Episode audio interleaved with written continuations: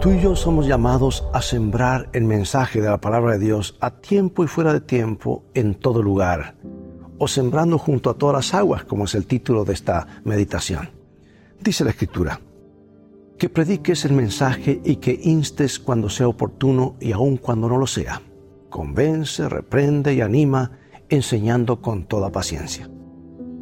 El 7 de mayo de 1946, Roger Sims, que había sido dado de baja del ejército de Estados Unidos, estaba en una carrera eh, carretera allí pidiendo a los vehículos que pasaran que lo llevaran a su casa.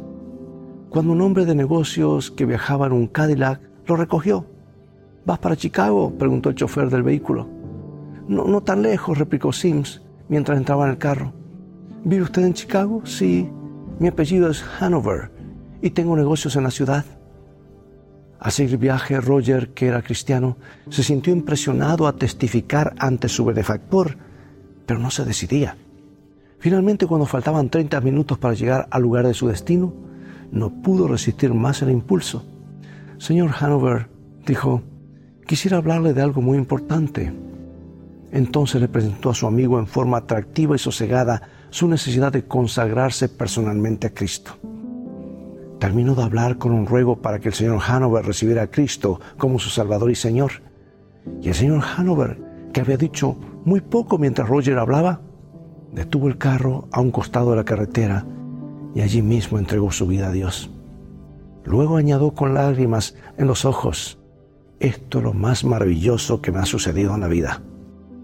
Pocas millas después, Roger se bajó del auto. Pasaron cinco años. Un día Roger decidió visitar al hombre que lo había recogido en la carretera. Se dirigió a las oficinas de la empresa Hanover y pidió ver al jefe. En su lugar salió a recibirlo la señora Hanover. Cuando le preguntó por su esposo, supo que el hombre había muerto en un accidente de auto a pocas millas de su casa el mismo día que Roger lo había conducido a Cristo. La señora Hanover había orado por la conversión de su esposo por muchos años Qué consuelo fue para ella saber que él había aceptado a Cristo antes de morir. El cristiano siempre debe estar listo a testificar por Cristo. Que predique la palabra, que instes a tiempo y fuera de tiempo, dijo Pablo.